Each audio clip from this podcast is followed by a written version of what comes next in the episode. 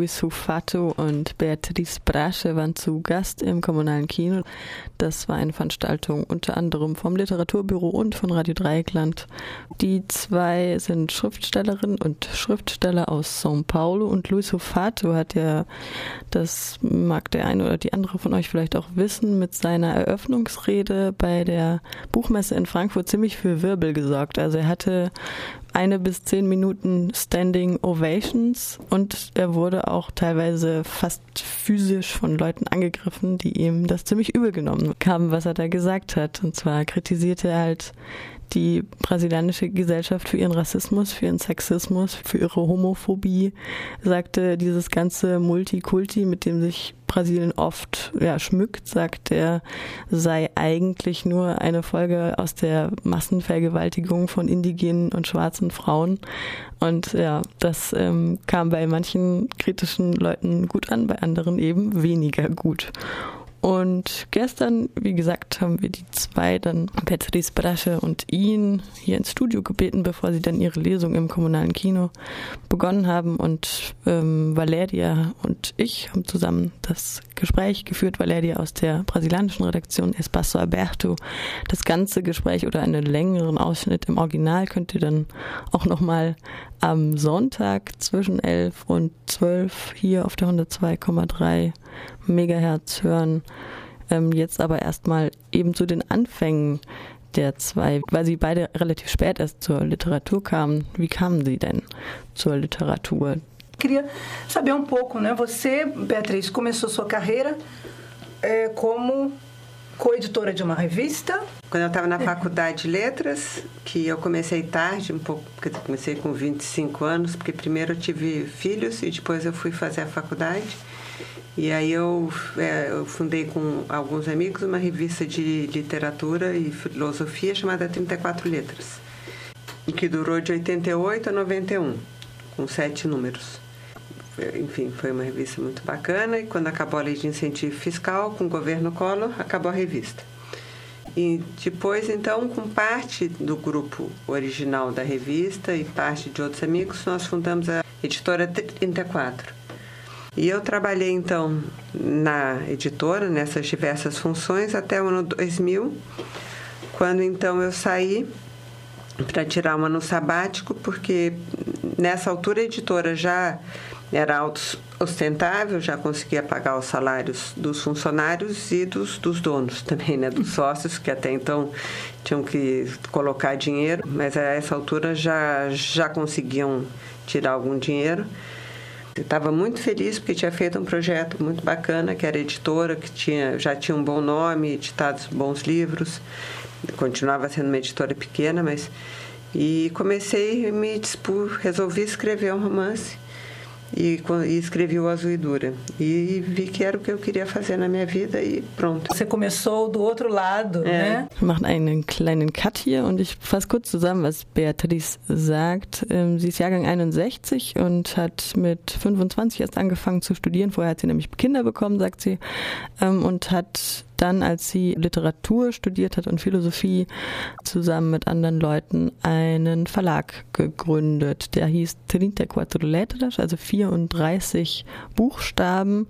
Eine, das war eben so ein Magazin, ein literarisches, philosophisches Magazin.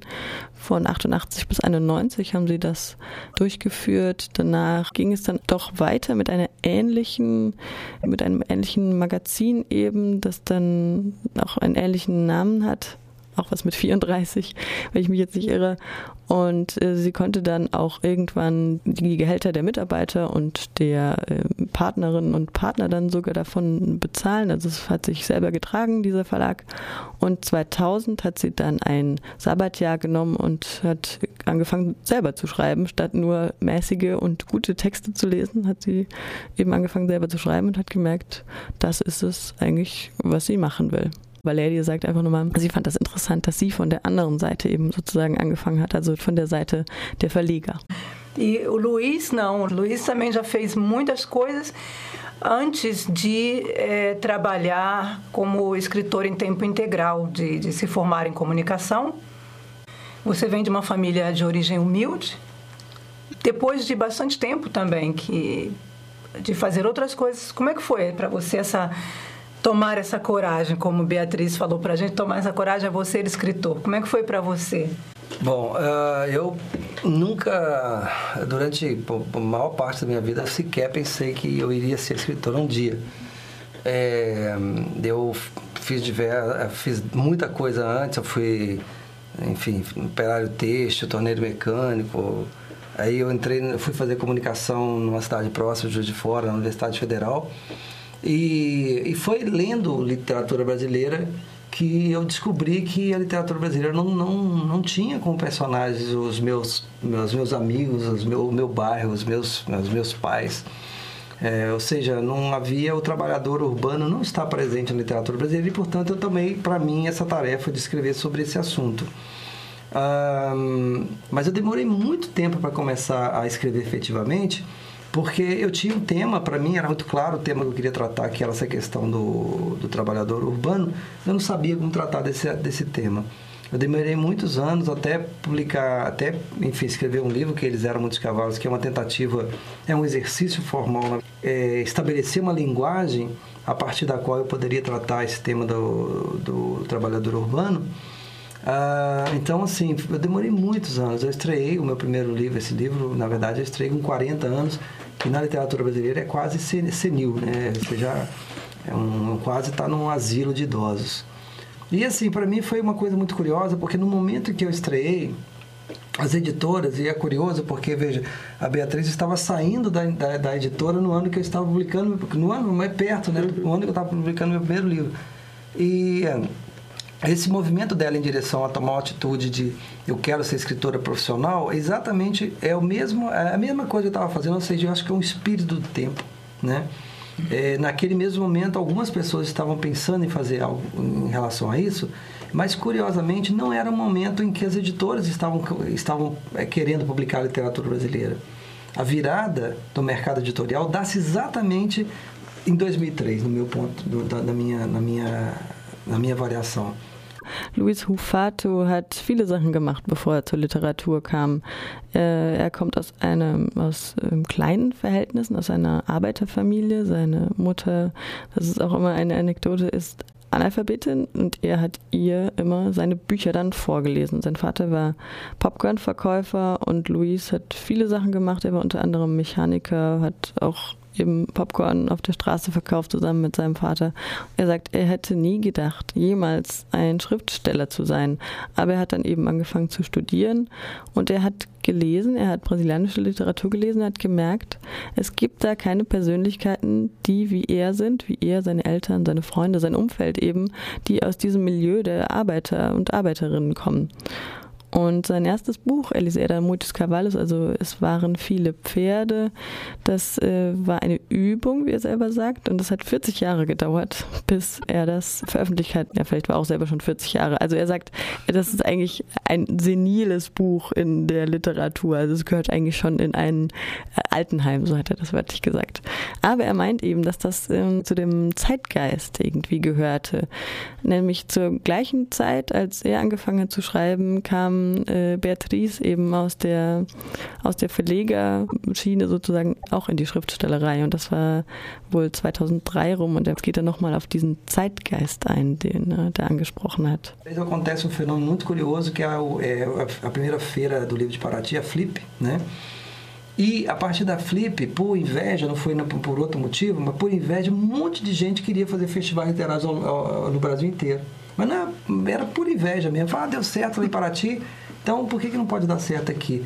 E a partir do momento em que começaram a pipocar vários festivais literários ao longo do, de todo lugar do Brasil, houve a possibilidade de você, participando desses festivais e feiras literárias, você ganhar um cachê, né? pequeno ainda naquela época, mas que você de repente podia pensar na hipótese de largar o seu trabalho, no meu caso era o jornalismo, eu, eu larguei o jornalismo para me dedicar à literatura em 2003.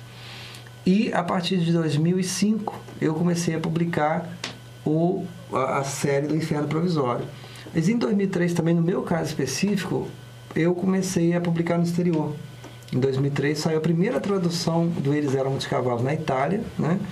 E a partir dessa, desse, da Itália, depois logo em seguida foi publicado na França e Portugal, então foi uma trajetória assim, né?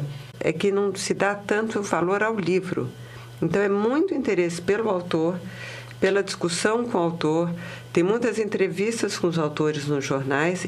Da kommen wir jetzt gleich wieder in eine andere Thematik rein. Beatrice bemängelt, dass das Buch nicht mehr gewertschätzt wird.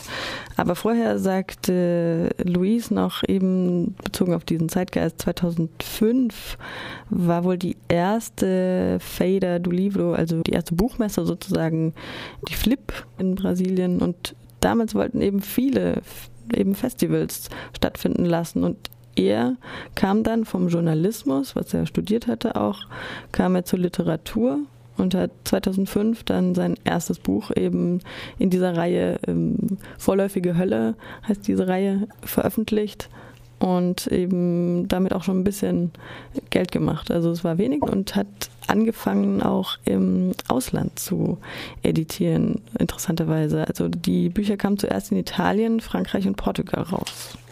Und jetzt nochmal zu Beatrice. Poucas resenhas literárias sobre os livros, poucos ensaios sobre os livros, mas de qualquer maneira eu percebo que estão sendo publicados bastante livros de literatura, apesar disso. Então eu acho que tenho a impressão que está havendo mais espaço para literatura, para publicação de novos livros de novos autores. Eu, sem dúvida, sim. Eu acho que hoje é muito mais fácil um, um jovem autor publicar numa editora do que quando nós, bom, eu quando eu comecei, uhum. de alguma maneira também você, embora é. Foi junto. Foi junto. Concordo com a Beatriz. Hoje o interesse maior no Brasil não é em livro, é no autor. Quer dizer, nós não temos uma tradição é, literária, né? não temos tradição de ler livro, não temos uma tradição de valorizar a leitura e, portanto, a gente acaba dando ênfase ao, ao, ao, ao autor em detrimento do, da, da sua obra. Isso sem dúvida nenhuma. Mas eu acho que esse ponto é positivo. Quer dizer, eu acho que o, o fato de, de, haver circulação de ideias, as pessoas vão em, nos buracos mais é, estranhos do Brasil e, e, de alguma maneira você, mesmo que você esteja falando para uma pessoa, para duas pessoas, de alguma maneira você está fazendo circular as ideias, né? E pode ser que a partir dessa circulação de ideias a, a, a, a comece a haver uma transformação, né? É, é, pequena ainda, eu sei, é muito pequena. É, essa, essa ênfase ao autor e não à obra é uma coisa que realmente é extremamente frustrante para nós que escrevemos, mas eu acho que é o pedágio que nós estamos pagando por estar vivendo uma época de transição. Ähm, achso, erstmal haben wir noch äh, Beatrice gehört. Beatrice meint, es gibt leider eine kleine Wertschätzung immer noch in Brasilien, da eben Brasilien auch keine Lesetradition hat, also wie Deutschland zum Beispiel. Ähm, man hört wenig über Bücher, Bücher, man hat wenig Literatur über Bücher, aber sie meint, dass es doch leichter ist, heute ähm, zu publizieren als damals, als sie das, also vor 13 Jahren, als sie das angefangen hat. Es gibt mehr Raum für neue Autoren und der Meinung ist auch Louise. Es ist heute einfacher für junge Autorinnen und Autoren zu veröffentlichen. Ähm, zwar liegt die Wertschätzung wirklich nicht, da stimmt er ihr zu, nicht weniger auf dem Buch als auf dem Autor oder der Autorin selbst, da es eben keine Lesetradition gibt. Aber durch diese Möglichkeit eben Dinge zu publizieren, kommen Ideen ins Zirkulieren und er meint auch wirklich, und das, das finde ich sehr bemerkenswert in ihm, dass er glaubt, dass Bücher wirklich was verändern kann, also eine Transformation, eine Veränderung in der Gesellschaft äh, bewirken können.